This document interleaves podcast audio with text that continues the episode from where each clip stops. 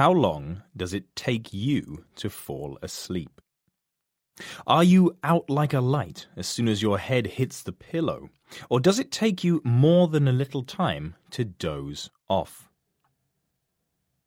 If the average night's sleep is eight hours, or a third of a day, then it means we spend around one third of our lives in this dormant state. Science already has reams of data on the brain's activity during sleep itself. Now, an international group of researchers at the University of Cambridge are researching that dopey state we all go through between wide awake and fast asleep. This transitional period usually lasts between 5 and 20 minutes, says Sridhar Rajan Jagannathan, one of Cambridge's Gates scholars. However, people exhibit a variety of behavior within this time. For some, going to the land of Nod is a smooth, quick journey, while others have more difficulty. They begin to get drowsy and then snap out of it back to alertness, he says.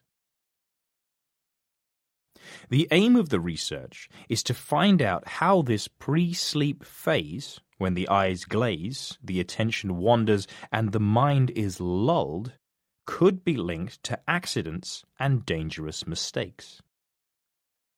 This could happen during the day while at work. If you're doing some boring task, you might be drowsy in this period. Small drift-offs can cause big problems, says Mr. Jagannathan. This is not just connected to safety concerns with driving, for example, but any task where concentration and decision-making are important. There are positive sides to this hypnagogic period too. Some experts think there is a connection to creativity and imagination. This is caused by a reduction in your inhibitions, which makes you more creative. You have more freedom to express yourself, and you're more willing to make mistakes. It certainly seems to support the old adage of sleeping on it to solve a problem.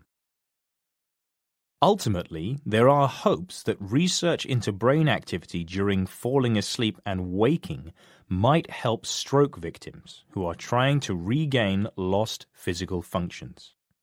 That could well be a pipe dream. There are also research efforts underway to find ways to warn of the onset of sleep, identifying changes in eye movements or brain activity. These could have practical applications for tired people operating heavy machinery and may help ensure that when it comes to accidents, we're not caught napping.